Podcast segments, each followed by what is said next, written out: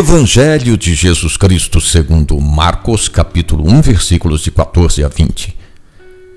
Depois que João foi preso, Jesus veio para Galiléia proclamando a boa nova de Deus. Completou-se o tempo e o reino de Deus está próximo. Convertei-vos e crede na boa nova. Caminhando à beira do mar da Galiléia, Jesus viu Simão e o irmão deste, André, lançando as redes ao mar, pois eram pescadores. Então lhes disse: Segui-me e eu farei de vós pescadores de homens. Autor do primeiro dos quatro evangelhos, Marcos colocou num livro o que a comunidade cristã já tinha no coração. De certa maneira, Marcos é o primeiro catequista e seu objetivo é situar quem é Jesus. João Batista está preso nas masmorras de Herodes e Jesus inicia sua missão, pois o tempo completou-se.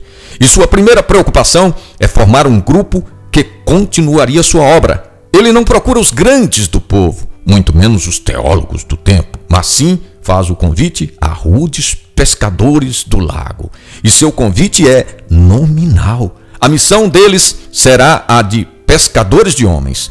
Uma das maiores qualidades parece ser a disponibilidade. Eles deixaram tudo e seguiram a Jesus. O chamado é para o seguimento, que consiste, antes de tudo, em caminhar atrás de Jesus.